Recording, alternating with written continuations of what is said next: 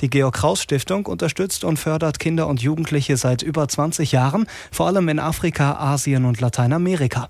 Der Vorsitzende Erich Fritz über die Arbeit der Stiftung. Es geht darum, an möglichst vielen Orten Strukturen zu verändern, so dass Menschen eine Lebensperspektive haben, ihr Land nicht verlassen müssen, nicht leiden müssen, sich nicht ausbeuten lassen müssen in Großstädten oder sonst wie. Und wenn wir möglichst viele Kinder haben, die eine Basis legen können für eine selbstständige Entwicklung, dann ist das Glücksgefühl groß genug. Der Fokus der Arbeit liegt auf der Bildung. Das Motto, der beste Weg aus der Armut ist der Schulweg. Die Stiftung ist aus dem Hagener Reiseunternehmen Wikinger hervorgegangen.